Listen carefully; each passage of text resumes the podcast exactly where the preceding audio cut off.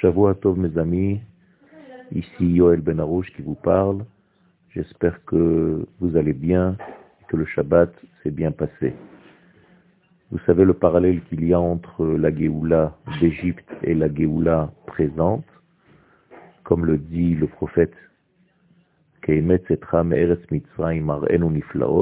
de la même manière qu'il y a eu des miracles à la sortie d'Égypte, il y aura des miracles, même s'ils sont cachés, à la dernière Géoula. L'un des signes qui peut nous consoler peut-être est le fait que le jour dans la semaine où la sortie d'Égypte a eu lieu, eh bien c'est exactement un jeudi, comme cette année, Pessah va tomber donc un jeudi.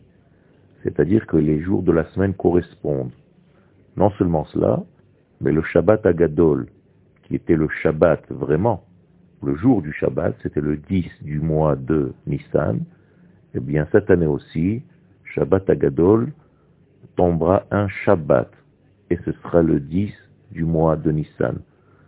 Donc il y a quelque chose d'extraordinaire, et bien entendu dans la logique, l'ouverture de la mer sept jours plus tard, eh bien, c'était le mercredi suivant, Kriyat Yamsouf, comme cette année, tombera aussi un mercredi, le mercredi d'après.